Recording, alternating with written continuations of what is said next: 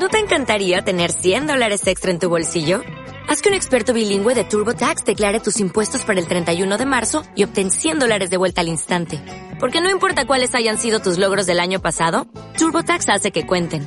Obtén 100 dólares de vuelta y tus impuestos con 100% de precisión. Solo con Intuit TurboTax. Debes declarar para el 31 de marzo. Crédito solo aplicable al costo de la presentación federal con TurboTax Full Service. Oferta sujeta a cambios o cancelación en cualquier momento. It's about to go down in a minute. Let me touch down. I'ma get it. Cause I, I, I been waiting all night to make it go from the friend zone to the end zone. Tryna take it to the house, baby, let's go. Cause I, I, I been waiting all night. It's game time.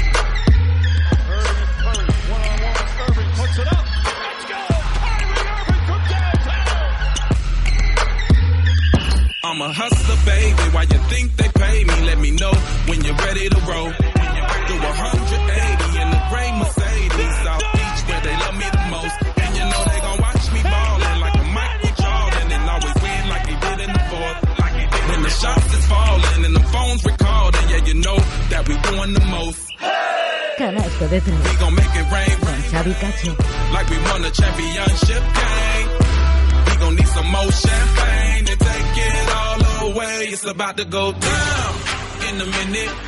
Hola, ¿qué tal? Bienvenidos al programa 168 de Canasta de 3 de hoy, sábado 28 de octubre de 2017, o lo que es lo mismo, el décimo programa de la segunda temporada de Canasta de 3. the house, baby, let's go. Cause I, El podcast semanal donde, como siempre, cada sábado repasamos y analizamos las noticias, resultados y rumores más importantes del planeta baloncesto de las últimas horas. Empezaremos hablando de la Euroliga, donde Real Madrid y Valencia Basket cogen velocidad de crucero, mientras que el Barça las encadena tres derrotas de forma consecutiva. Pero sin duda la noticia más destacada de la semana saltaba en Vitoria con la dimisión de Pablo Prigioni tras la derrota del Vasconia en casa ante el Valencia Basket después de ganar solo dos partidos de nueve disputados. Su sustituto será nada más y nada menos que Pedro Martínez. Por último, el Unicaja de Málaga no acaba de arrancar y sumó su tercera derrota en cuatro jornadas. Repasaremos resultados, próxima jornada y clasificaciones tanto de Euroliga como de Eurocup y de Basketball Champions League donde no llegan buenas noticias. Solo una victoria, la de Libertad Tenerife de los seis representantes españoles.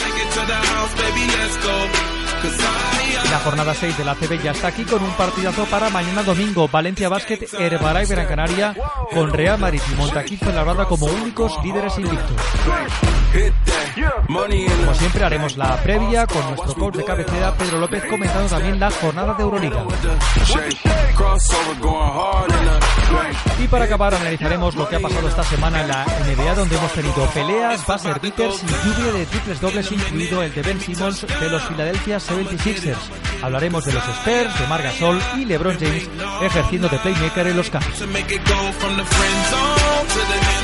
Ya sabéis que si queréis opinar, comentar y estar informados de las últimas noticias relacionadas con el baloncesto, lo podéis hacer a través de los canales habituales, a través de Twitter, arroba canasta de 3, vía mail, cualquier sugerencia, canasta de 3 arroba en Facebook, www.facebook.com barra canasta de 3 y en el canal de YouTube del programa Canasta de 3. Make it go from the friend zone to the end zone. Con este menú bastante veraniego, dadas las temperaturas que hay, esperando y deseando que nos salga un buen programa, empezamos el Canasta de 3 de hoy.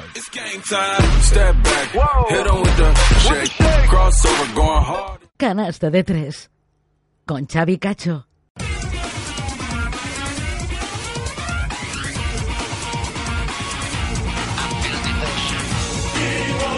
Empezamos el canasta de tres, como ya es habitual, analizando, desgranando lo que fue la jornada, o más bien dicho, las jornadas de Euroliga, porque tuvimos dos platos esta semana con la disputa de dos jornadas. Y es por eso que ya nos está esperando nuestro coach de cabecera, como ya es habitual cada sábado, para analizar lo más destacado de esta jornada. Pedro López, ¿qué tal? Buenas tardes. Hola, buenas tardes. Bueno, una jornada, en este caso dos, en una semana que nos ha dejado bastantes cosas para comentar. Eh, así a grandes titulares, el Real Madrid con bajas eh, le vale para ir ganando cómodamente. Crisis parece en el Barça Lasa, Valencia Basket también va viento en popa y Vasconia con cambio de entrenador y con jugadores que se están recuperando poco a poco. Sí, bueno, has hecho un buen resumen, has hecho un buen resumen de, de lo que es la actualidad de esta semana. Pero bueno, sí, la verdad es que son muchos los, los temas que hay abiertos y bueno, y cada uno supongo que tiene su explicación y tiene su, su intríngulis dentro de, lo que es la dinámica de cada uno de los equipos. Empezamos con la victoria del Real Madrid 66-87 en la pista de Zalgiris Kaunas. Un Real Madrid que mm, con las bajas en el juego interior, con Dino Radonjic jugando, de momento le valen, eh, gracias en parte al buen momento de forma de Luka Doncic, que eso es innegable, y también jugadores como Campazzo y como Jeffrey Taylor, que en el partido en Kaunas eh, realmente lo hizo muy bien. Sí, sí, sí, la verdad que el nivel ofrecido el otro día por el Madrid estuve viendo un ratito el partido y pienso que fue considero que es demasiado alto para las alturas de temporada que estamos. Yo creo que las lesiones les, han hecho a según qué jugadores eh, ponerse las pilas demasiado rápido y hay un estado de forma que no sé yo hasta qué punto es positivo o no es positivo eso, ¿no? Mm, para el Madrid, para las, las aspiraciones de un equipo como es el Madrid que tiene que luchar por cada uno de, los títulos que hay, ¿no? todo el mundo tiene obligación de ganarlo todo. Pero bueno, mm, en el caso del Madrid pienso yo que la aureola está de gran favorito a Euroliga, a competición doméstica, a, a la Copa. Yo pienso que está por un, en un nivel muy por encima de lo que quiero suponer que, desearía ahora mismo Pablo Lasso. Eh, Luka Doncic, por ejemplo, 28 puntos, jugó de titular, 28 mm. minutos, 9 rebotes, 4 asistencias, 35 de valoración y también, como decíamos, Jeffrey Taylor eh, estuvo efectivo desde la línea de 3, desde su esquina, que tiene ahí una, una cruz, 12 puntos, 3 de 4 en tiros, en tiros de 3, pero sin duda también hay que hablar de Facundo Campazzo, eh, 12 puntos, 2 rebotes, 6 asistencias. Eh, yo reconozco que tenía mis dudas al empezar la temporada sobre si sería un jugador importante, pero con la baja de Sergio Llull eh, está demostrando que, lo que ha jugado estos dos años en el UCAM Murcia, eh, la verdad es que le ha venido la mar de bien para coger ritmo y también para progresar. Sí, además de su progresión individual, yo también pienso que le ha venido un momento idóneo. O sea, el, el no tener que luchar contra jugadores de gran valía le están haciendo pues eso sentirse cómodo en la pista tener minutos de calidad tener que resolver situaciones importantes y está demostrando que puede llegar a ser un buen jugador yo pienso que no es gratuito el hecho de que uh, se planteara dar el salto a NBA, ¿no? Que tuviese ofertas y que posiblemente, pues bueno, al final lo ha decidido cumplir el contrato que tenía con el Madrid por, por probar también, bueno, ¿no? Para, para lo que vino a jugar cuando dio el salto hace tres años y vino a jugar a España, pues quiero suponer que quiere demostrar que, que aquí puede ser un jugador importante. ¿no? De todas formas, pues eso, lo que, lo que, lo que te comentaba, ¿no?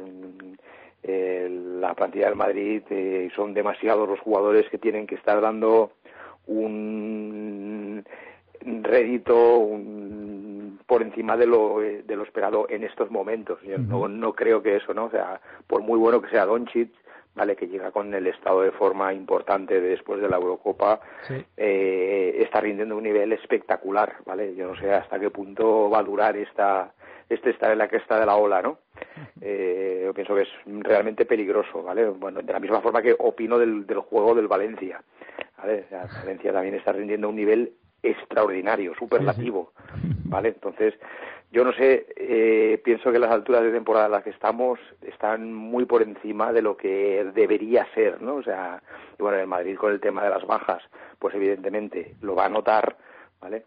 Y Valencia, pues bueno, sí, sí que está recuperando gente, ¿vale? Ha recuperado a Valde, está recuperando a según qué jugadores, ahora han pinchado a, este jugador. A Damián Rudez, a Rudez. Eso es, ¿vale? Que les va, a, les va a aportar ahí frescura dentro, pero también están rindiendo un nivel realmente espectacular, ¿no? O sea, bueno, mm, son cosas que pueden suceder y que, bueno, ya veremos hasta, hasta dónde llevan este este estar ahí tan alto ahora mismo, ¿no?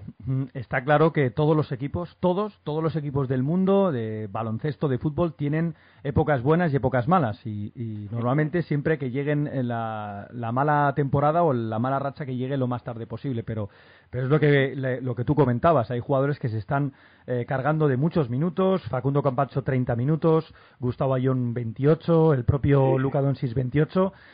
jugando muchos minutos y eso que, por ejemplo, JC Carroll apenas jugó cuatro minutos, eh, Jason Randall jugó tres minutos, incluso Dino sí, jugó jugó diez minutos, que jugó bastante para lo que acostumbra ponerlo eh, Pablo Lasso. Pero, en definitiva, el Real Madrid de momento se mantiene invicto en, en la Euroliga y veremos a ver eh, si ya llega el fichaje, porque esta semana le preguntaban a Pablo Lasso cómo estaba el fichaje. Ahora mismo el nombre de Gasper Wittmar, el pívot esloveno, campeón esta, este verano con, con incluso Anthony Randolph y Luka Doncic, parece que es el mejor colocado, así que seguramente que esta semana ya habrá eh, fumata blanca.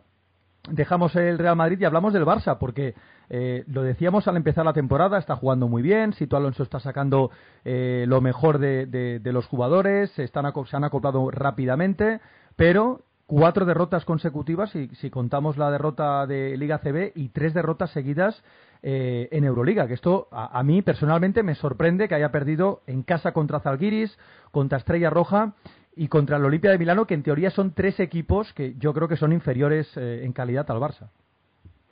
Sí, bueno, el Barça está, está en construcción, ¿vale? No se cansa de decirlo, Sito.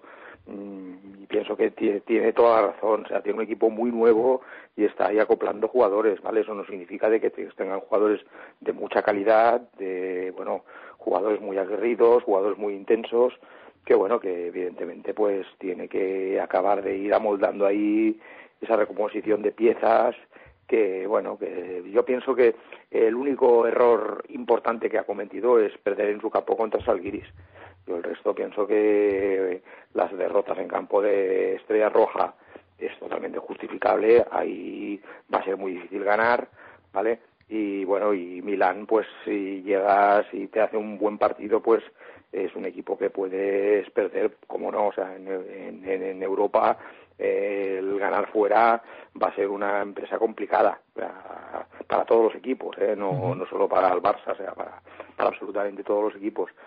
Entonces, pues bueno, o sea, yo en ese sentido pienso, ese sí, posiblemente la derrota que tampoco esperaban fue perder en, Liga CB contra Estudiantes. Contra Estudiantes, sí, sí. Pero bueno, pero un partido, bueno, yo no creo que esté tan, que esté aún, que podamos hablar de crisis. Creo que tenemos que hablar en equipo en construcción y que, bueno, y que este equipo va a dar mucho, o sea, yo pienso que tiene muy buenos mimbres, ¿vale? Que Sito es un grandísimo entrenador y que, bueno, y que ese equipo va, a dar que hablar este año, sin duda alguna. Porque además eh, comentábamos que eh, en el Barça Lasa, eh, por ejemplo, ya, bueno, pues todavía no cuentan ni con Víctor Claver ni con Raheem Sanders, pero, pero bueno, Tomás Hertel sigue siendo el jugador, podríamos decir, más regular, 13 puntos, 13 puntos también para Juan Carlos Navarro, que hizo un buen partido en 16 minutos y lo cierto es que bueno, eh, tiene que empezar otra vez eh, a, volver por la senda de las victorias el equipo de, de Sito Alonso. Eh, hablamos del Valencia Basket, que como tú has hecho ya una pequeña pincelada, está como una moto, viene de ganar dos partidos, además a dos equipos españoles, Basconia, y lo de ayer en la Fonteta ante el Unicaja fue absolutamente espectacular. 31-11 al finalizar el primer cuarto.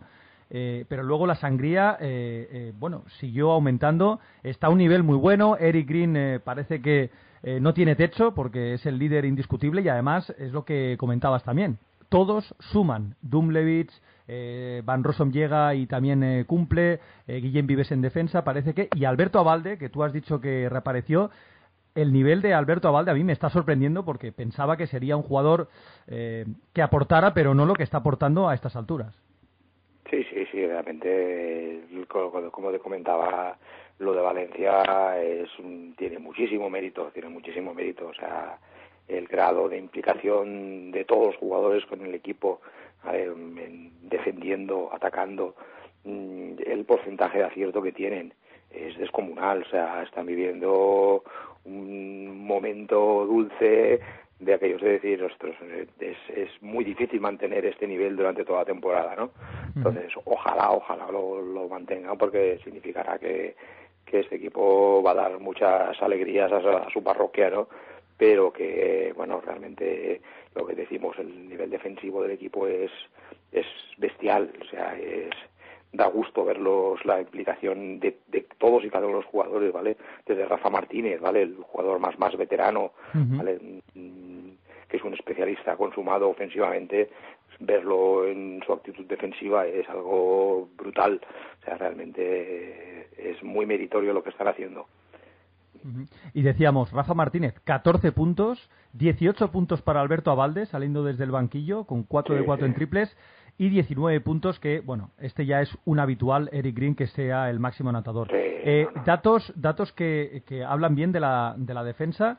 43% en tiros de campo del Unicaja, 35% en tiros de tres y, ojo, cuatro balones perdidos solo en 40 minutos del Valencia Basket por 14 del equipo de Joan Plaza, un Joan Plaza que ayer se le vio totalmente desquiciado con lo que estaba viendo en la pista. Bien es cierto que al Unicaja le faltaban eh, tal vez su mejor jugador, Nemanja Nedovic, por un golpe en la rodilla, y a James Augustin, que se quedó en, Málaga por, por, una gripe, que son dos jugadores que a nivel de defensivo, especialmente Augustin, pues eh, hubieran sumado. Pero a pesar de eso, no me acaba de convencer el Unicaja de Málaga. Veo ahí algo, veo una, una plantilla un tanto descompensada.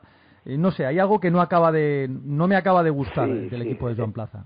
Es verdad, es verdad. O sea, el rendimiento de Servadini no es el, el esperado, ¿vale? Después de la del, del temporadón que hizo el año pasado en Andorra, no acaba de acoplarse ahí y bueno, y después, pues a ver, tenemos jugadores que están ahí a medio gas, el de Jan Wesley, ¿vale? Está ahí el hombre desubicado, juega Euroliga, no juega CB, no está haciendo, no está rindiendo tampoco a un buen nivel cuando el año pasado fue una pieza importante. Sí que es verdad que tiene demasiadas, demasiados peros, ¿vale? El, el base norteamericano, el McCallum este, también es un buen jugador y sin embargo pues es muy irregular, sí que están dependiendo demasiado de, de Nemanja Nedovic que bueno que que sí, que es un jugador muy talentoso, con muchos puntos en sus manos, pero bueno, pero les falta algo más, les falta algo más, les falta, vale, con todo el arsenal interior que tienen, les falta rebotes y que ayer también les faltaba el, el Agustín, que hace un trabajo importante, pero bueno, sí, sí, que es verdad que las sensaciones que transmitieron no, no eran todo lo, positivas que, debería ser para un equipo del potencial como Málaga.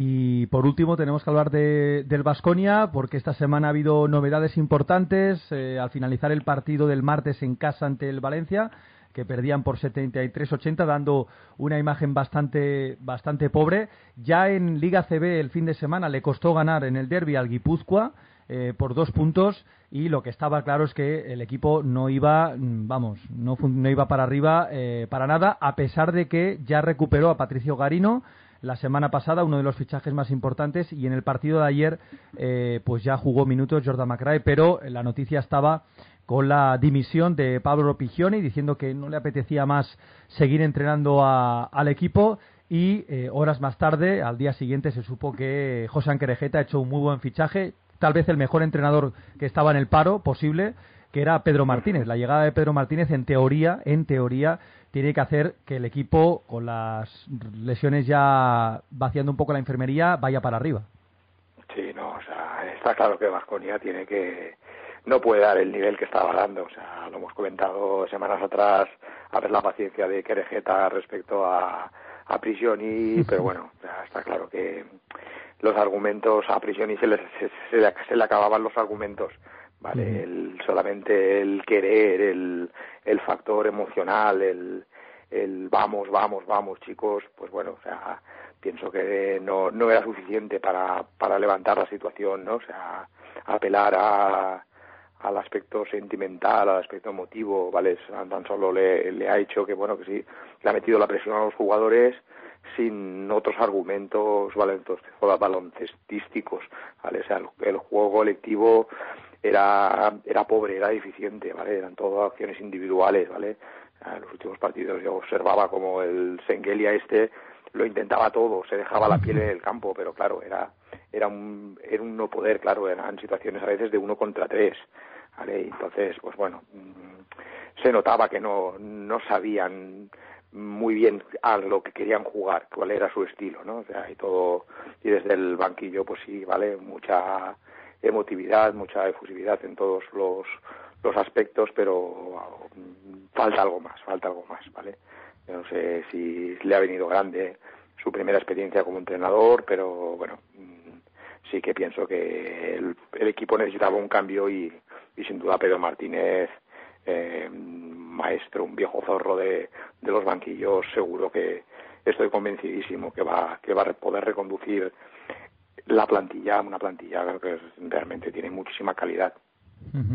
Eh, tú que eres entrenador, eh, Piti Hurtado, también entrenador, eh, decía esta semana en Twitter que mm, antes de llegar a estos niveles de entrenar en ACB y en Euroliga es necesario un aprendizaje previo, ¿no? Que, el entrenador haya, se haya como se suele decir eh, vulgarmente, se haya fogueado en categorías inferiores y demás. Eh, eh, ¿Tú también piensas que, es muy precipitado, que era muy precipitado un entrenador sin apenas experiencia meterlo ya en, un, en un toro, en un Miura como el, como el Vasconia?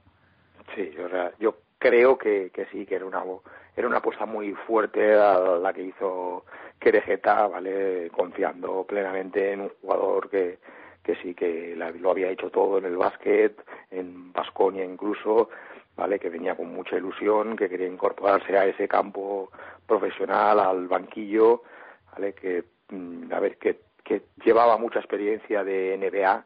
Yo pienso que ese es uno, uno, de los aspectos que más le ha perjudicado, ¿vale? O sea, él, sus últimas experiencias como jugador había sido juego NBA, había sido muchas situaciones de uno para uno, muchas situaciones de, de juego, lo que, lo que te comentaba, ¿no?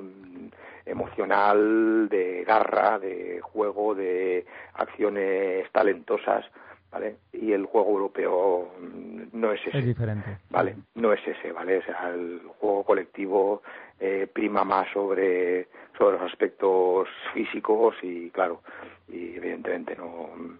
Yo, yo, yo pienso que eso le, le ha podido hacer eh, le ha podido distorsionar la idea de juego que, que podía tener Prigioni en, en, cuanto a que sus conceptos basquetbolísticos que ha estado viviendo últimamente eh, se apartan un poco del juego que se pueda practicar aquí en Europa ahora mismo.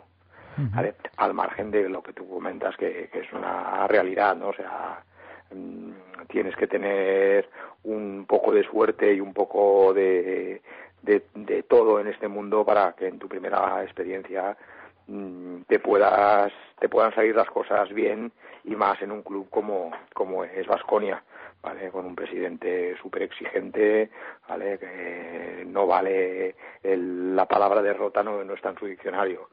Entonces pues bueno yo quiero suponer que si de haber sido otro entrenador mm, la decisión habría estado tomada habría sido sentenciado bastante antes que no que no la de la, la oportunidad que se ha llevado en este sentido Prigioni.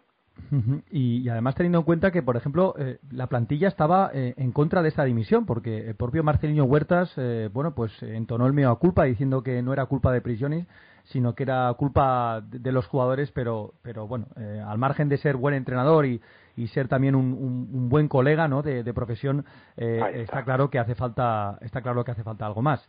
Eh, la próxima jornada, eh, como partido más importante, Fenerbahce-Valencia, que es un partidazo, eh, Obradovic contra, contra el equipo de, de Chus Vidorreta, y el Vasconia que juega en casa ante el Panathinaikos, un partido complicado, siempre difícil, y además teniendo en cuenta que Pedro Martínez va a tener prácticamente 3, 4, 5 días para poder preparar el partido a conciencia.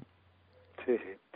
Sí, más que preparar también, bueno, o sea, ir, poniendo las piedras sobre las que basarse el juego colectivo, ¿no? Quiero el básquet que practica Pedro Martínez es muy sencillo, es muy, vale, pero con unas normas y unos estándares muy muy marcados.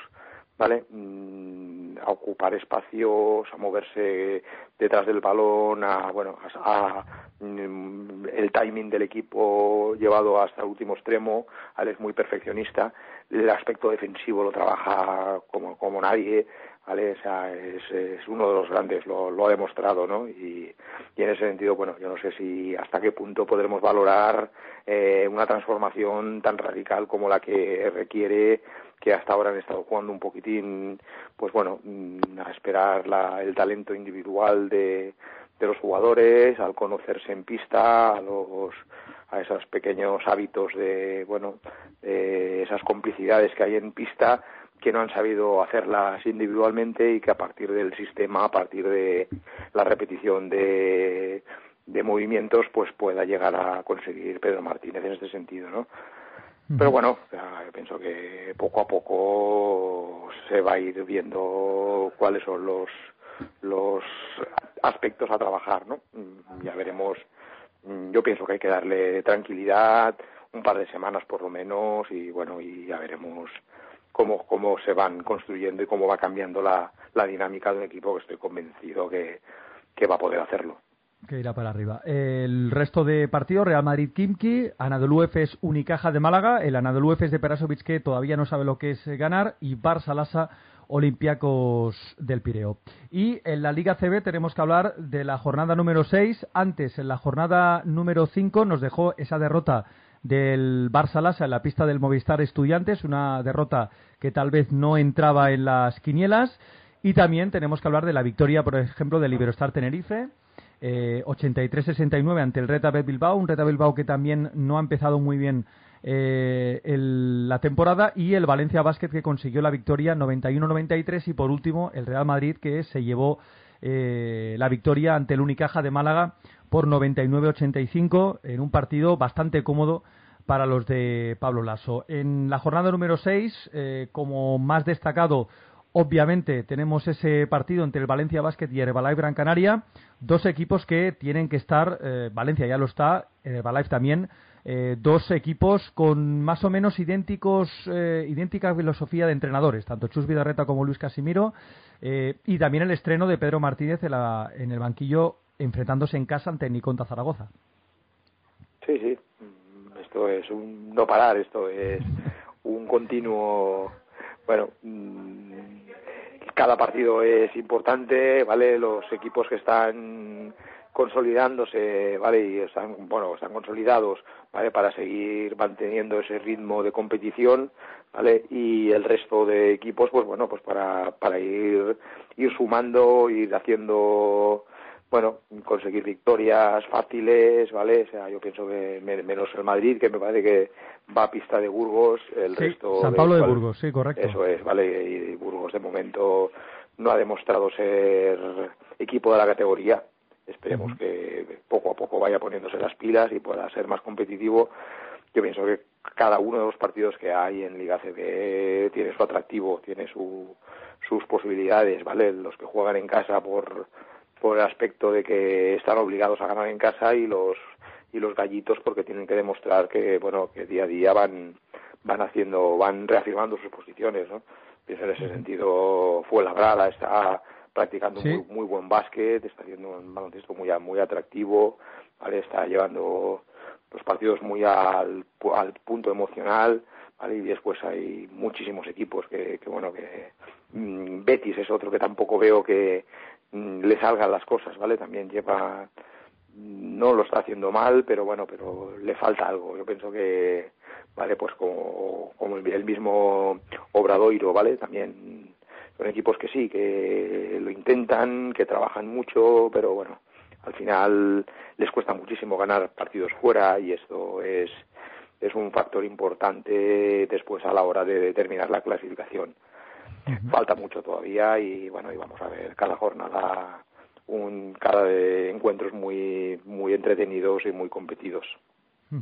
Hablabas tú del Montaquito Labrada, es colíder junto con el Real Madrid y juega en casa eh, esta tarde ante el Obradoiro, un equipo bastante propicio en el que puede seguir, puede prolongar la racha eh, a seis victorias y cero derrotas. Y también hablabas tú del Seguros Divinas Juventud y Real Betis. Bueno, pues juegan mañana a partir de las doce y media un partido en el que eh, ahora mismo no es una final, pero quien gane al menos sumará su primera victoria en esta en esta Liga CB, en esta temporada. Va a ser un partido dramático entre dos equipos que están llamados a, estar ahí en la zona en la zona baja de la clasificación.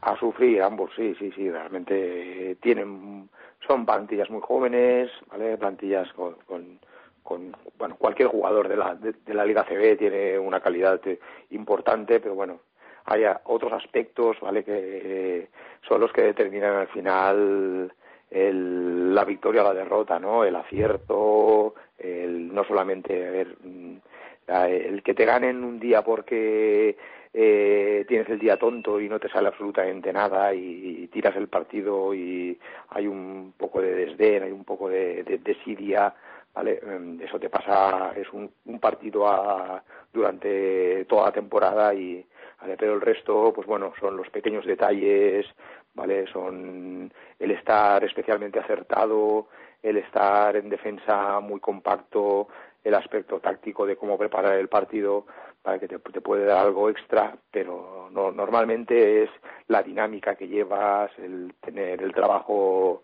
diario, la, la conjunción entre jugadores, el conocerse, la complicidad, lo que te hace ganar y lo que te hace estar en una dinámica muy positiva. Bueno, pues el sábado que viene estaremos aquí en el Carasta de Tres para comentar lo que ha pasado en la jornada de Euroliga y, por supuesto, lo que ha pasado en la jornada, en esta jornada número 6 de la Liga, de la Liga Andesa. Pedro López, como siempre, un placer y nos vemos, nos escuchamos la semana que viene para hacer la previa. Muy bien, venga, hasta luego.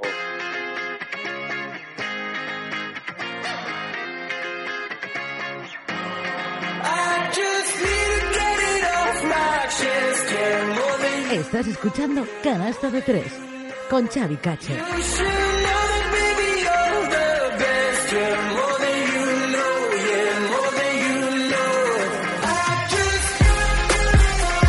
Continuamos repasando los marcadores de los equipos españoles en competiciones europeas y después de repasar lo que aconteció en la doble jornada de Euroliga es momento para repasar lo que pasó en la jornada número 4 de la Eurocup y la Basketball Champions League. Y la verdad es que de los seis representantes españoles entre las dos competiciones únicamente el Iberostar Tenerife consiguió la victoria porque el Red Bilbao perdió 92-96 en casa ante el Partizan de Belgrado a pesar del buen partido de Axel Herbel, el pívot belga con 21 puntos y 6 rebotes para un total de 26 de valoración, también con 17 puntos de Jan Todorovic fue de lo más destacado del equipo de Carles Durán que está en una pequeña mini crisis.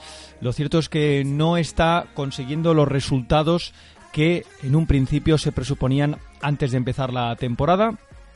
Y por parte del Partizan de Belgrado, el mejor, el ex de Gonzaga, Nigel William Goss, con 27 puntos, 8 rebotes y 6 asistencias para un total de 37 de valoración. Absolutamente espectacular la actuación del ex NCA. También buen partido de un viejo conocido de la afición española, concretamente del Real Madrid, Novisa Belikovic, 19 puntos y 8 rebotes para 21 de valoración. Espectacular, como decíamos, las actuaciones de estos dos jugadores que, sin duda, el caso de Nigel William Gons lo jugó prácticamente todo.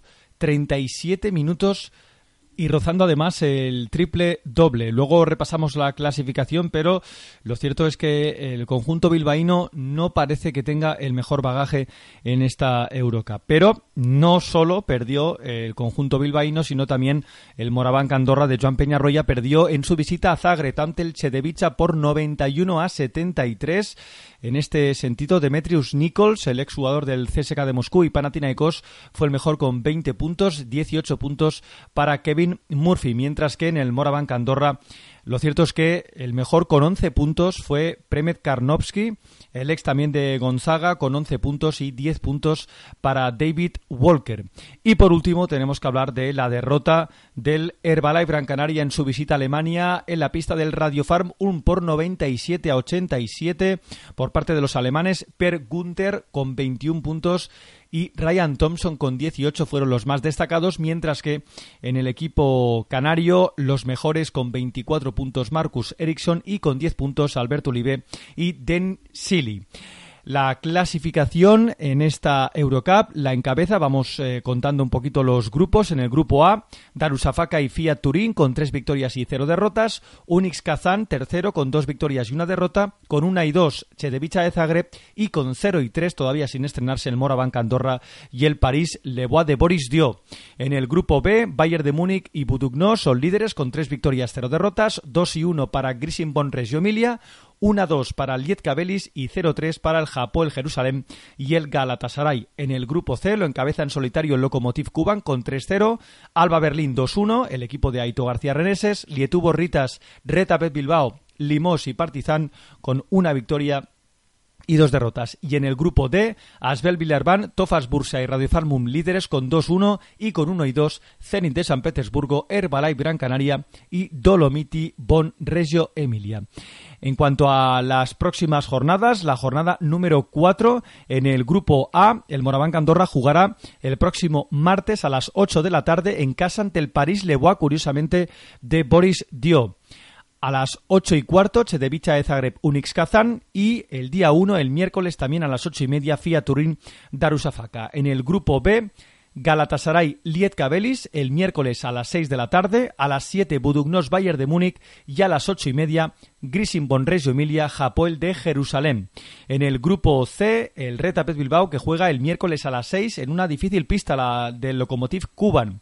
A las 8 y media el martes Limos Partizan y a las 8 de la tarde del miércoles Alba de Berlín Lietubo Rita. Y por último en el grupo D el Herbalife Gran Canaria juega el miércoles a las nueve y media en casa ante el Dolomiti Energía Trento, a las siete y media Radio Farmum Zenit de San Petersburgo y a las seis de la tarde Tofas Bursa Asbel Villerban.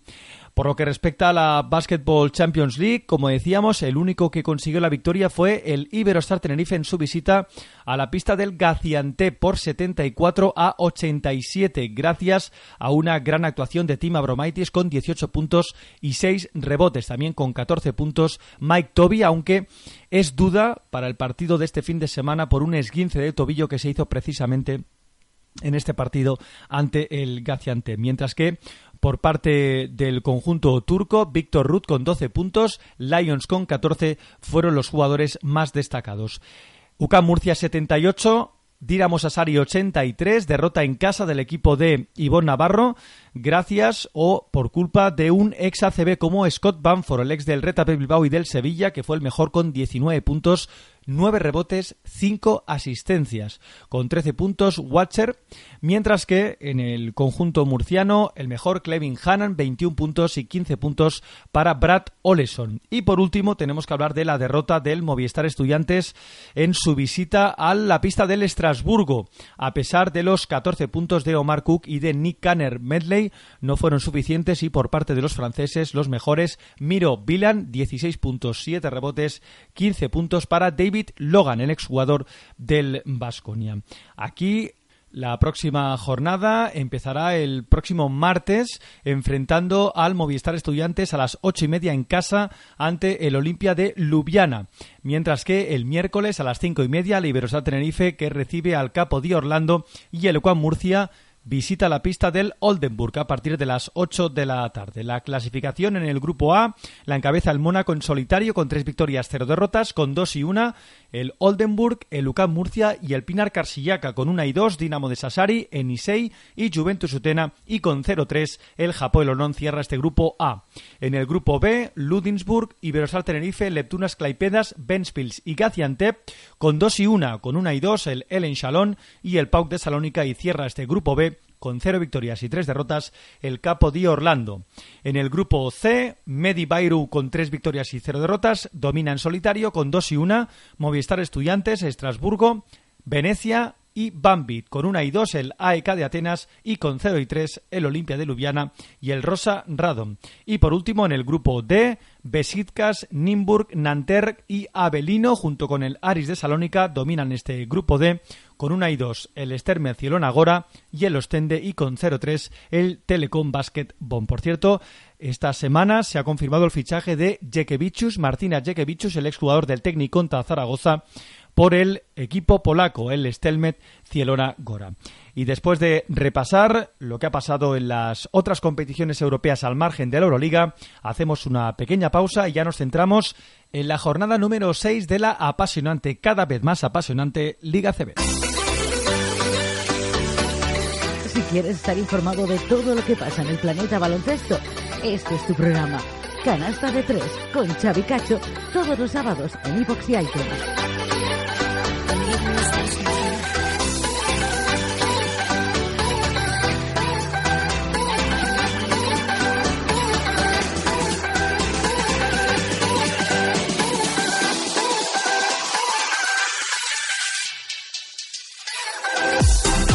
Continuamos en el canasta de tres y es momento para hacer la previa de la jornada número 6 de la Liga Endesa. Una Liga Endesa que en la jornada número 5, como ya hemos visto con Pedro López, hubo sorpresas como la victoria del Movistar Estudiantes en casa ante el Barça Lassa, Burgos Juventud y Real Betis todavía no sabe lo que es ganar y Montaquit fue labrada que es curiosamente colíder invicto junto con el Real Madrid un Fuenlabrada que está rindiendo a un nivel ciertamente espectacular y un Real Madrid que consiguió la victoria en el partido de la jornada número 5 venciendo al Unicaja de Málaga como ya hemos analizado y hemos comentado con Pedro López.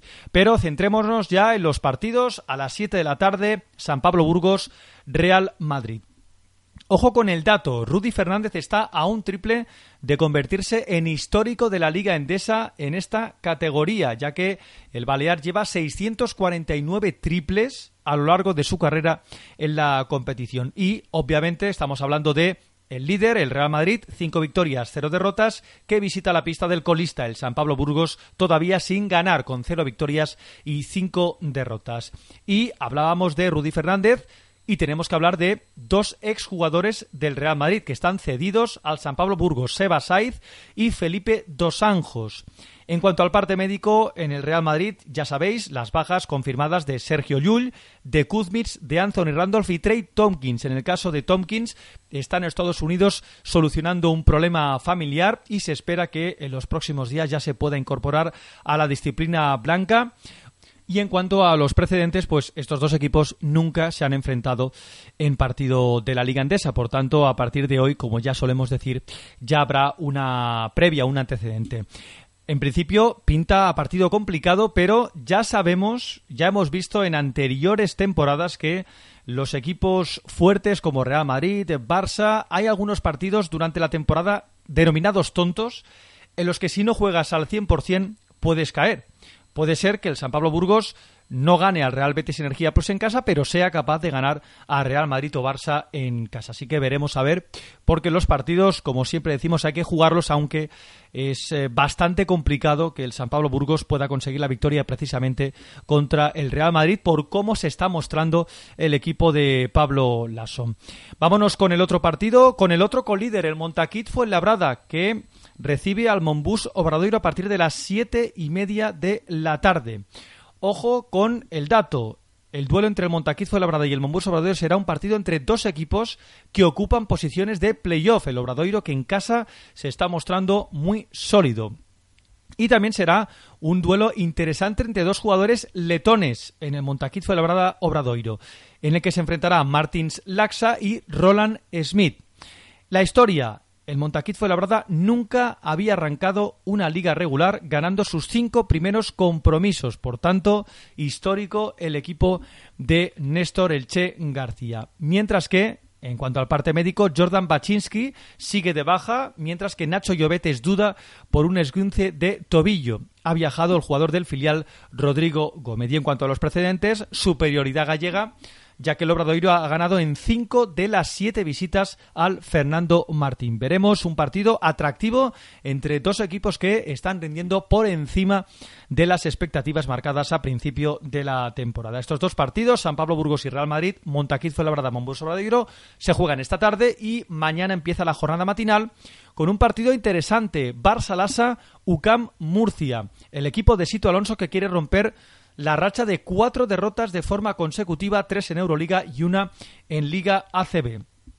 Y atención porque es curioso, los precedentes son demoledores a favor del conjunto azulgrana. 18 victorias y 0 derrotas en casa ante el UCAM Murcia. Así que a priori pinta una empresa bastante complicada para el equipo de Ivonne Navarro. Los cuatro últimos partidos disputados por el equipo murciano se han resuelto por diferencias de seis o menos puntos. Vienen los dos equipos de perder el Barça en Euroliga y el UCAM Murcia en la Basketball Champions League. Pero sin duda será un partido interesante y emotivo para Brad Oleson, que vistió la camiseta del Barça durante las cinco últimas campañas y rindiendo por encima de lo esperado. Un jugador que siempre dio eh, más de lo que realmente se esperaba de él. En cuanto al parte médico, Víctor Claver y Rakim Sanders siguen siendo bajas para el partido de la Liga Endesa, mientras que Brad Oleson y Víctor Faberani han sido dados de alta, pero eran duda. De hecho, Brad Oleson ha estado eh, arrastrando problemas físicos y Víctor Faberani también será un partido importante para el pivo brasileño que ah, finalizó la temporada en el conjunto de Georgios Bartokas. Mientras que Víctor Benite, que se perdió el partido de la Basketball Champions League, es duda, y José Ángel Antelo, ya sabéis que es baja para prácticamente toda la temporada. Así que un partido a priori complicado, muy difícil para Lucas Murcia y el Barça Lassa tendría que seguir, tendría que volver de nuevo a la senda de las victorias, aunque eh, visto los precedentes de esta última semana, tendrá que jugar al máximo de sus posibilidades. Seguimos con los partidos a las doce y media, Moraván Andorra y Verostar Tenerife. La única victoria andorrana de la temporada llegó en casa y también ante un equipo canario, curiosamente el Herbalife Gran Canaria. En cuanto a los precedentes, igualdad total entre Morabanca Andorra e Iberostar Tenerife, con empate a tres victorias de seis partidos disputados. Y ojo a la defensa de Markovic, porque el conjunto tinerfeño tiene la mejor defensa de toda la liga endesa, encajando solo 70,8 puntos por partido. En cuanto al parte médico, Oliver Stevich, Andrew Albisi y Mike Toby son duda, mientras que Becca Burjanache sigue recuperándose de la intervención quirúrgica. Dos equipos que, en este caso, el Moraván Andorra ocupa la posición número 14 de la clasificación con una victoria y cuatro derrotas, mientras que el Iberostar Tenerife está en ese segundo grupo de perseguidores de Real Madrid y Montaquís fue la verdad, curiosamente, con el balance contrario, cuatro victorias y una sola derrota. A las doce y media también, Seguros Divina Juventud, Real Betis, Energía Plus. Ya hemos dicho que este es un partido dramático en la jornada 6 entre dos equipos que todavía no sabe lo que es conseguir la victoria. Por tanto, uno de los dos seguirá sin ganar en esta temporada de la Liga Endesa. Diego Campo, entrenador del Seguros Divina Juventud, se medirá a su anterior equipo en el que estuvo durante seis temporadas. Y el protagonista será sin duda Josep Frank, que se formó y debutó en la competición, curiosamente, con el conjunto del Juventud. En cuanto al parte médico, novedades. Salus Gulbetius es duda, mientras que el último fichaje del Juventud, Malik Waynes, podría debutar porque ya ha sido dado de alta, ocupando el lugar del lesionado Alex Roth mientras que también en el Real Betis Energía Plus se espera que Donny McGrath pueda volver ya que no jugó el partido ante el Montaquit fue labrada. Y en cuanto a los precedentes, superioridad local ya ha ganado 19 de los 28 precedentes entre ambos equipos disputados en Badalona. Un partido en el que habrá que estar muy pendiente para ver quién es el que sigue sin ganar una jornada más.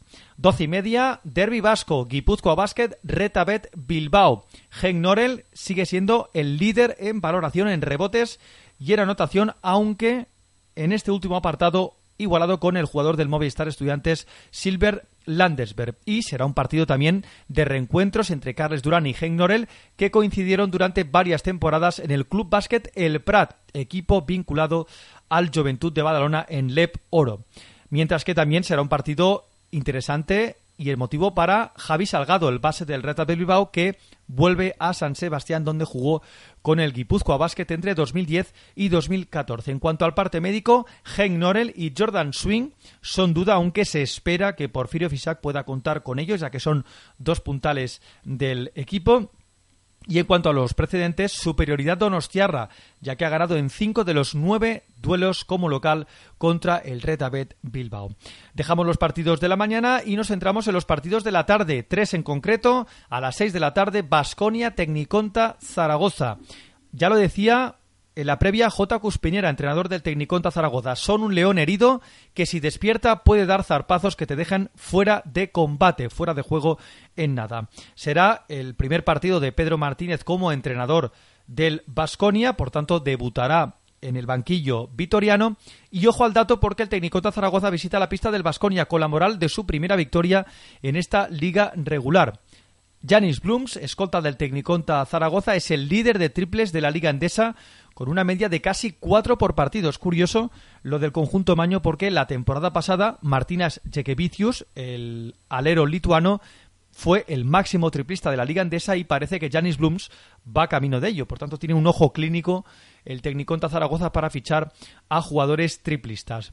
Y, como decíamos, en el parte médico, Iván Martínez es baja, mientras que Jordan McRae, que ya jugó minutos en Euroliga, podría debutar en la Liga Endesa, ocupando el lugar de Matt Janning. Y también, como decíamos, dominio absoluto del Vasconia, que se ha llevado los ocho precedentes disputados en Vitoria-Gasteiz contra el Tecniconta Zaragoza. Vámonos al partidazo de esta jornada, Valencia Basket, Herbalife Gran Canaria la Fonteta, reedición de la última final de la Supercopa España entre dos equipos que están muy fuertes especialmente el equipo Taronja, que en casa ya vimos el partido de ayer espectacular ante el Unicaja de Málaga. Y atención porque el conjunto de Chus Vidorreta ha ganado sus 11 últimos partidos como local contra el Herbalife Gran Canaria. Serán partidos especiales sin duda para Alberto Olivé y Pablo Aguilar, jugadores del Herbalife Gran Canaria, que regresan a Valencia. Y en cuanto al parte médico, hay muchas novedades porque Joan Sastre, Fernando Sanemeterio, Latavius Williams y Antoine Diot fueron baja en el partido de Euroliga, mientras que podría debutar Damian Rudez, el alero croata que se ha desvinculado estos días del Orlando Magic y por tanto podría debutar y podría volver a la Liga Andesa donde ya militó en el Tecniconta Zaragoza. Mientras que Pablo Aguilar por parte del conjunto canario es duda. Superioridad Taronja y es que el Valencia Basket ha ganado en 18 de los 25 duelos como local contra el Herbalife Gran Canaria. Y vámonos al último partido, a las seis y media, Unicaja de Málaga, Movistar Estudiantes, sin duda. Estoy absolutamente convencido que los de Joan Plaza van a salir a morder después de el partido de ayer ante el Valencia Basket, un partido bastante, bastante flojo, tanto en defensa como en ataque. En cuanto a los precedentes, 40 victorias a 37 para el Unicaja de Málaga contra el conjunto colegial. Y el protagonista sin duda será Silver Landesberg, que se ha colocado ya como líder en anotación, igualado con Gen Norel, como ya decíamos anteriormente. Carlos Suárez y Dani Díez, jugadores de Unicaja, se medirán esta jornada al Movistar Estudiantes, equipo en el que se formaron. Y en cuanto al parte médico, Nemanja Nedovic y James Augustin fueron baja en el partido de ayer y por tanto son duda. Ya está confirmada que Augustin va a ser baja para el partido ante el Movistar Estudiantes y en cuanto a los precedentes, superioridad sin duda malagueña, ya que el Unicaja ha ganado en 22 de los 40 precedentes entre ambos equipos disputados en el Martín Carpena. Repasamos rápidamente la clasificación, encabezada por Real Madrid y Montaquit fue la verdad, con 5 victorias y 0 derrotas, con 4 y 1 Barça Lassa, Herbalife Gran Canaria, Iberostar Tenerife y Valencia Basket, con 3 y 2 Unicaja y Obradoiro, Ahora mismo estos ocho equipos disputarían la fase final de la Copa del Rey. Noveno, Movistar Estudiantes 2 y 2. 2 y 3, Guipúzcoa Basket. Basconia, UCAM Murcia y Retapet Bilbao, con 1 y 4 Moraván Andorra, Tecnicota Zaragoza y Seguros Divina Juventud, hiciera la clasificación Real Betis Energía Plus y San Pablo Burgos con 0 victorias y 5 derrotas. Antes de pasar a la NBA, tenemos que hablar de la Liga Supermanager Canasta de 3, liga a la que todavía os podéis apuntar. Tenéis que buscarla así, Liga Canasta de 3 2017-2018 y la contraseña canasta de 3 el 3 con número. El ganador al finalizar la temporada se llevará una suscripción anual para el NBA League Pass de la temporada 2018-2019 y podrá elegir o bien entre una camiseta de Kyrie Irving de los Celtics con el 11 a la espalda o bien una camiseta de Lonzo Ball con el 2 de los Lakers a la espalda. Y el ganador de la jornada 5 fue Undiano de Zaragoza con su equipo Sin Solomillo No hay Paraíso 224 a solo 20 puntos Filecollón de la Coruña con Picanroleando y Picanpopeando con 223,80 y tercero Laurilli 18 de Murcia con su equipo Pataticas con Limón 221,40. En la clasificación general Robertín Fibe de León 1055,60 puntos con su equipo Whites Kansas, segundo también Robertín Fibe de León, 1034 con su equipo Pau Ghost y tercero Bichos de Babazorro de Aro con 962,40. Y después de hacer la previa de la jornada número 6 en la Liga Andesa, ahora sí hacemos una pequeña pausa y entramos en territorio NBA. Hay que hablar y mucho de lo que ha pasado esta semana en la NBA con triples dobles, buzzer beaters, así que yo de vosotros no me movía.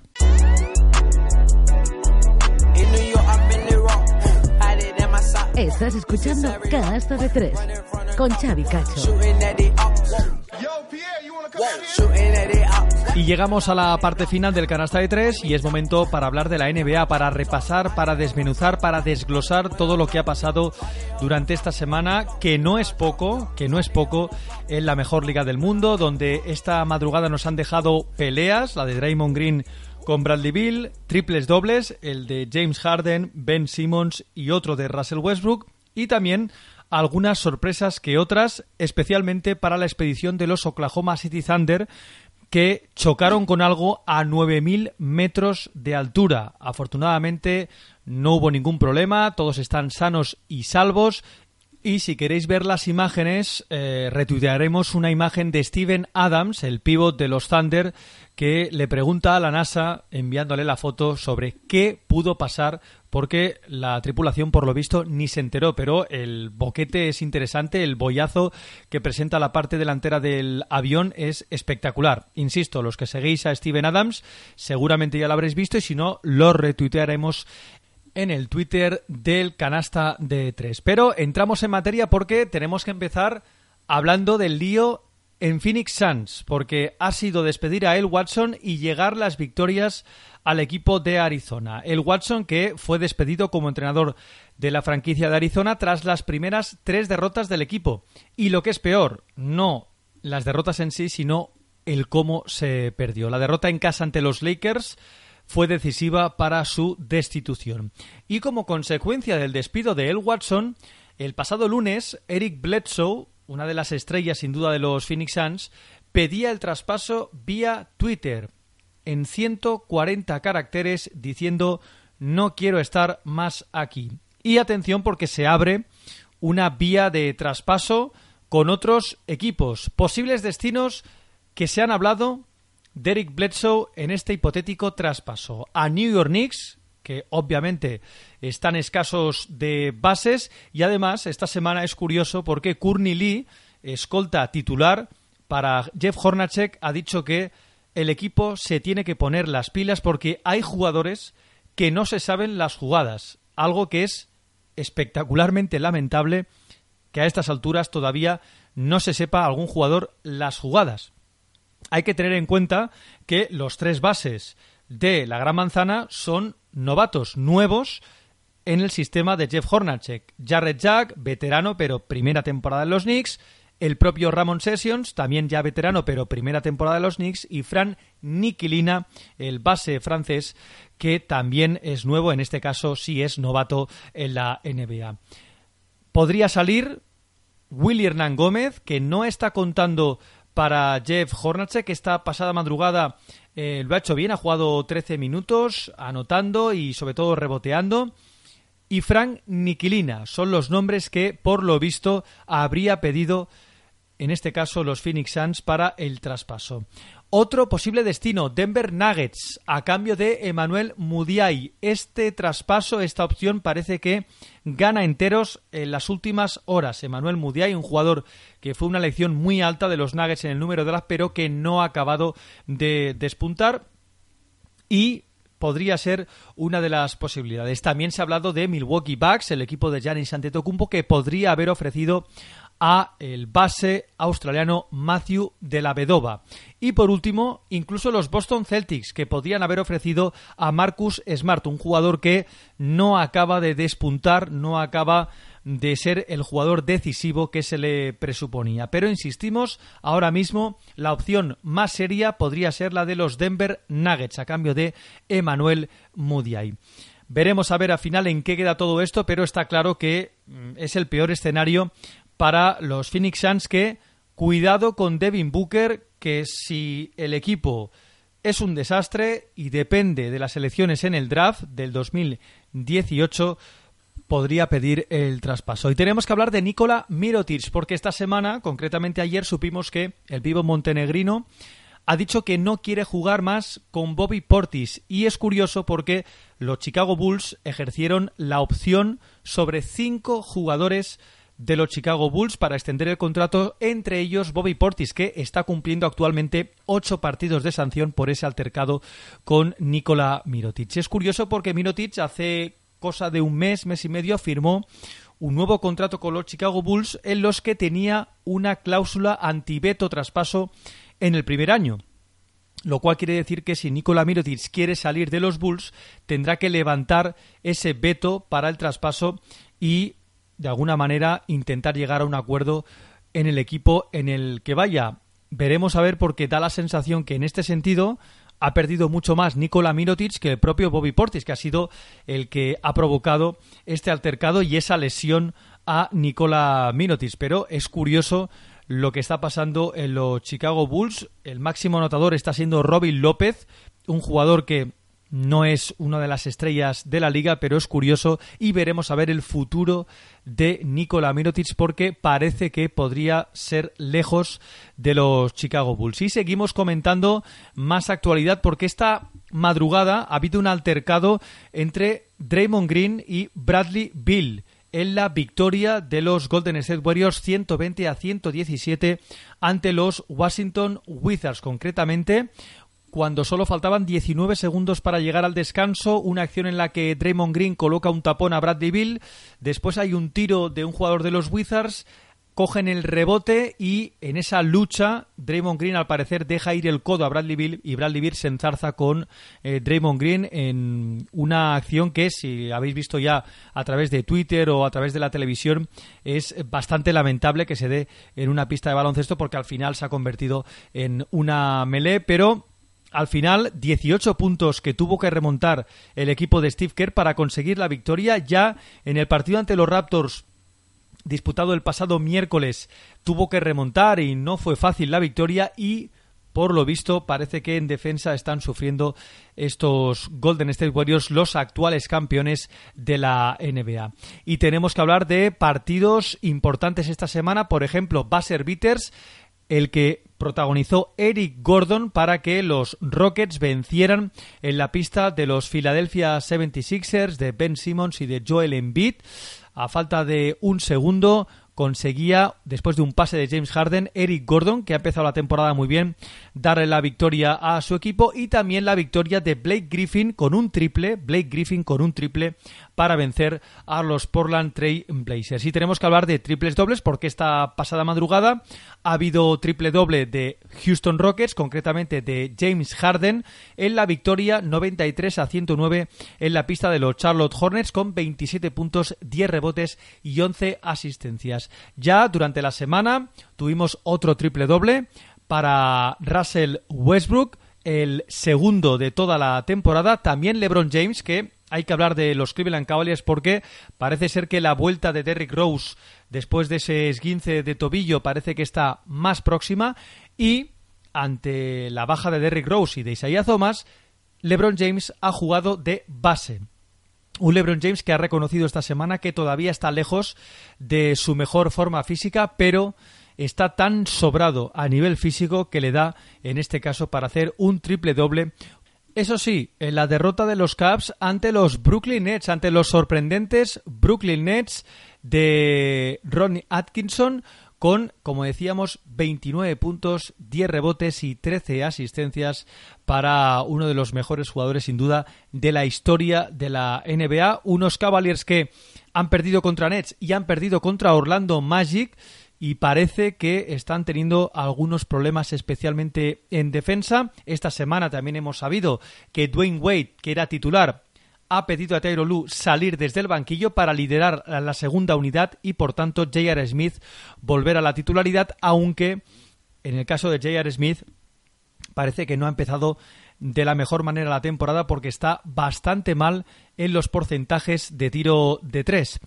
Unos Caps que de momento no pueden contar con Isaiah Thomas y están teniendo bastantes problemas. Parece que LeBron James y Kevin Love son los únicos jugadores entonados, pero aún así está claro que podríamos decir que es pretemporada ahora mismo para los equipos de la NBA y que lo bueno, lo fuerte, lo más importante es estar bien para el final de temporada y concretamente para los playoffs. Si tenemos que hablar de Ben Simmons, que esta semana también hizo su primer triple doble de toda la historia. Espectacular lo de este jugador.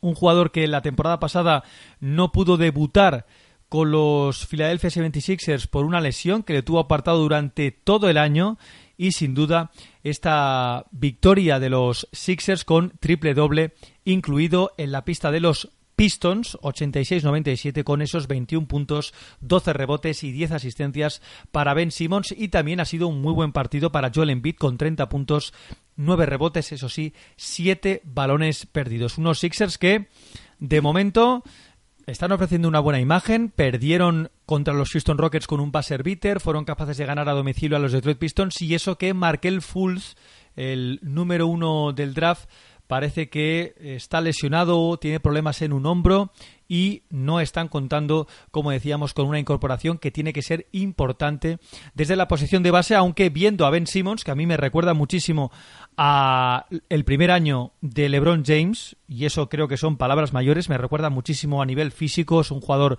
eh, con un físico eh, muy bueno, buena visión de juego, buena capacidad reboteadora y eso sí, tiene que mejorar en el aspecto anotador, concretamente en el tiro, como también mejoró en este caso LeBron James, un LeBron James que hemos pasado de puntillas, pero a pesar del triple doble, está tirando muy bien a canasta, está siendo un jugador decisivo para los Caps y de momento el que está aguantando a el equipo de Ohio en las primeras posiciones de la conferencia este. Boston Celtics, otro equipo del que hay que hablar porque en las primeras jornadas empezó con cero victorias y dos derrotas, pero a partir de ahí se ha puesto las pilas el equipo de Brad Stevens con un Jalen Brown y con un Jason Tatum espectaculares y con un All Horford y Kyrie Irving tirando de galones y siendo importantes. Vencieron el pasado jueves a domicilio a los Milwaukee Bucks de Giannis Antetokounmpo y sin duda en el caso de Antetokounmpo es espectacular lo que hace este jugador en carrera, con dos pasos, es capaz de plantarse con una bandeja o mate a la canasta rival. En carrera es imparable, es incluso más imparable que el propio LeBron James, porque tiene una envergadura de brazos espectacular. Y eh, eso sí, tiene que mejorar bastante el tiro de tres, aunque va enchufando eh, lanzamientos desde esa posición, pero sin duda el aspecto reboteador, robo, intimidación, defensa es brutal lo que es capaz de hacer este jugador en una pista. El trabajo sucio hace el trabajo de anotador y ejerce de líder en unos Milwaukee Bucks que todavía no han podido contar con Jabari Parker, pero Chris Middleton que se perdió buena parte de la temporada pasada, está siendo un jugador importante para ellos. Malcolm Brogdon, el rookie del año la temporada pasada, también es un jugador que se está consolidando en la NBA y de momento hay optimismo para los seguidores de los Milwaukee Bucks que a pesar de esa derrota ante los Boston Celtics, presumible derrota, tendrían que estar entre los cuatro o cinco mejores equipos de la conferencia este. Y tenemos que hablar de otro jugador, de otro español, de Margasol, que está espectacular, el hermano de Pau, ganando esta semana en una pista difícil como la de Houston Rockets, 90 a 98, y siendo un jugador decisivo para el equipo de David Fitzel, unos Grizzlies que eh, no sé lo que pensaréis vosotros, pero si miráis la plantilla de los Grizzlies y quitamos a Margasol y a Mike Conley, los demás jugadores los pones en cualquier equipo, New York Knicks, Phoenix Suns, Brooklyn Nets, y estoy convencido que estarían en la D-League o en la G-League, que es la nueva competición de la NBA. Margasol, 26 puntos, 5 rebotes. Mike Conley también 17 en esta victoria ante los Houston Rockets. Y si miramos Jarrell Martin, jugador que no ha contado mucho los equipos en los que ha estado. James Ennis, el propio Andrew Harrison, un jugador que eh, le está costando adaptarse a la NBA. Salió con buena vitola de Kentucky y parece que Memphis está encontrando una oportunidad. Desde el banquillo, Brandon Wright, eh, Dylan Brooks, el ex de Oregon Ducks, que lo está haciendo bastante bien. Chandler Parsons, que juega 16 minutos de media y prácticamente no está contando. Mario Chalmers, Tariq Evans, un jugador también eh, bastante residual en los últimos años por culpa de las lesiones, pero lo de Memphis Grizzlies es un auténtico milagro. Es un milagro lo de los Memphis Grizzlies con un Margasol que está ahora mismo los Grizzlies 4-1 segundos en la división sudoeste. Solo por eh, debajo tienen a Houston Rockets con cinco victorias y una derrota y empatado con San Antonio Spurs, que ahora hablaremos del equipo de Pau Gasol. Un Mar Gasol que, como decíamos, está liderando a los Grizzlies con 25 puntos, casi 11 rebotes, casi un tapón y medio por partido. Y, como decíamos, está siendo un jugador total Fijaros en su carrera, promedia 15 puntos, 7 rebotes, por tanto, ha mejorado en 10 puntos la media, en 3 puntos eh, los rebotes y en mm, tapones más o menos está prácticamente igual. Pero, sin duda, temporadón con muy pocas cosas Memphis Grizzlies de momento. Hoy tenemos que hablar de los San Antonio Spurs que esta pasada madrugada han perdido su primer partido y eso que están sin Tony Parker y sin Kawhi Leonard. Un Kawhi Leonard que sí visteis o habéis visto las imágenes eh, por televisión o a través de Twitter subiendo a un avión prácticamente cojo. Eh, la franquicia decía que el regreso de Kawhi Leonard eh, llegaría en breve, pero viendo esas imágenes parece que están lejano el debut de Kawhi Leonard esta temporada con la camiseta de los San Antonio Spurs, pero aún así, un Lamarcus Aldridge que está a un muy buen nivel. Han perdido esta pasada madrugada contra los Orlando Magic 114 a 87 con un buen partido por los Magic de Jonathan Simmons, que se enfrentaba a su ex equipo, 17 puntos saliendo desde el banquillo, Evan Fournier 25 puntos, 16 puntos para Aaron Gordon y 15 puntos para Nikola Bukovic, que en un partido de esta semana se fue hasta los 44 puntos para el pívot montenegrino, mientras que los Spurs, 24 puntos, 11 rebotes de la Marcus Aldrich, doble doble de Pau Gasol, 12 puntos y 11 rebotes y saliendo desde el banquillo 12 puntos para Patty Mills. Ahora mismo el 5 inicial de Greg Popovich está formado por DeJounte Murray, el jugador de segundo año, eh, y Kyle Anderson ejerciendo o sustituyendo a Kawhi Leonard en el 5 inicial, junto con Danny Green, Lamarcus Aldridge y Pau Gasol. Y tenemos que comentar eh, más partidos y más noticias referentes a la NBA, porque tenemos que hablar de los New York Knicks que esta pasada madrugada han cosechado su primera victoria de la temporada en el derby ante los Brooklyn Nets por 107 a 86 con un gran partido de Crispas por Zingis con 30 puntos y 9 rebotes. Eh, William Gómez, ya lo hemos dicho antes, ha salido desde el banquillo 13 minutos, 4 puntos, 4 rebotes y 2 robos de balón, pero no está contando mucho el exjugador del Real Madrid para un Jeff Hornache que la noticia positiva para los seguidores de los Knicks es que Fran Nikilina, saliendo desde el banquillo en 23 minutos, 9 puntos, 2 rebotes y 5 asistencias. Por tanto, parece que en este partido ya está contando. De hecho, Ramón Sessions no ha jugado siendo Jared Jack el base titular. Y lo ha hecho bastante bien. 8 puntos, 7 rebotes y 5 asistencias. Eh, jugadores, podríamos decir, no malos, pero mediocres tiene los Knicks y veremos a ver si Fran Nikilina, esa elección fuerte, esa apuesta fuerte en el draft, el base francés, parece que sigue dando sus mimbres porque es un jugador que no ha hecho pretemporada y por tanto, si esté o cuando esté bien físicamente, puede ser un jugador interesante, pero de momento prácticamente eh, no se le ha visto de momento en la NBA. Y tenemos que hablar también de una vuelta, en este caso la de Paul Millsap, Atlanta. Según ha dicho él, emotivo para romper a llorar la vuelta de Paul Millsap que fue un jugador total en los Atlanta Hawks junto con Jeff Tiggy, con Al Horford y con Kyle Korver, siendo los cuatro All-Star, primera vez en la historia de la NBA que sucede. En este caso, los Denver Nuggets que ganaban 100 a 105 en la vuelta de Neise Rueder, que el pasado domingo sufrió un fuerte esguince y volvió a jugar 20 puntos. Y Paul Millsap, 16 puntos y 6 rebotes.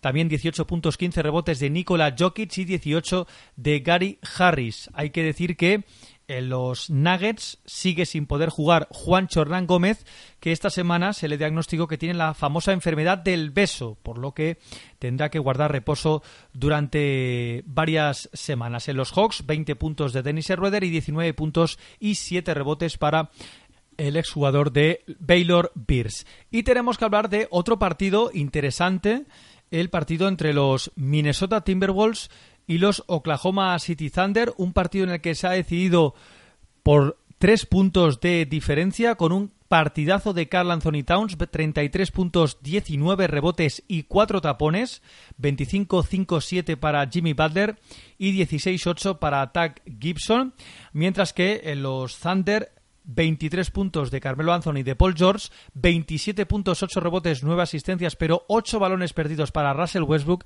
y 20 puntos y 8 rebotes para Steven Adams. Saliendo desde el banquillo, Abrines apenas 8 minutos y se ha quedado sin anotar, solo ha tirado un triple, un Abrines que es una de las primeras opciones saliendo desde el banquillo, en concreto para sustituir a Anthony Robertson y parece que le falta algo de eh, continuidad. Y tenemos que hablar de Los Ángeles Lakers, que esta pasada madrugada perdían ante los Toronto Raptors 92 a 101. Unos Lakers que están 2-3, no están mal ahora mismo el equipo de Luke Walton y tiene mimbres, eso sí, para hacerlo mejor y margen de mejora. Lonzo Ball, que hizo triple doble esta semana, se quedó en 5.7 rebotes y 6 asistencias. Y saliendo desde el banquillo, los mejores, Julio Randle, 18 puntos y 15 puntos y 10 rebotes para Kyle Kuzma, uno de los grandes robos del draft. 11 puntos también para Jordan Clarkson. Pero los Lakers ahora mismo están con esas dos victorias y tres derrotas. En casa bien es cierto que están 1-3, pero tienen jugadores como Brandon Ingram, que están jugando buenos partidos, Lonzo Ball, Cadwell Pop, que ya ha empezado a jugar con el equipo angelino, Larry Nance Jr., que está saliendo en el 5 inicial y luego desde el banquillo, jugadores como Clarkson, Kuzma o el propio Randall. En fin, estaremos muy pendientes de lo que pase esta semana. Hay que decir que mañana cambian la hora, por lo que para todos aquellos que os quejéis de que la NBA sale muy tarde, mañana, domingo, hay partidos ya desde las ocho y media. Si tenéis la suerte de tener el NBA League Pass, desde las ocho y media ya empieza la jornada NBA y a las once, incluso a las doce de la noche, empiezan algunos partidos bastante apetecibles. Por supuesto, la semana que viene comentaremos todo lo que ha pasado en el territorio, en el universo NBA.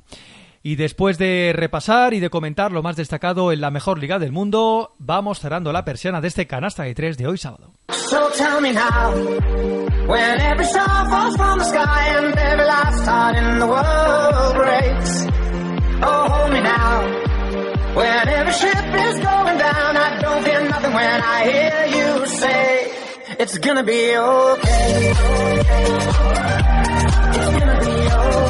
Y hasta aquí el canasta de tres de hoy. Volvemos el próximo sábado, como siempre, para analizar, para desmenuzar lo que ha pasado en la jornada de la Euroliga. Esta semana solo una jornada. Haremos la previa de la jornada número 7 en la apasionante Liga Endesa. Y por supuesto comentaremos lo más destacado de la NBA, donde seguramente habrá más buzzer beaters, habrá más triples dobles y hablaremos por fin de la NCA a las puertas de que empiece la temporada en el baloncesto universitario. Nada más, que tengáis una muy buena semana, un muy buen fin de semana de baloncesto y sobre todo, gracias por escucharnos. Adiós.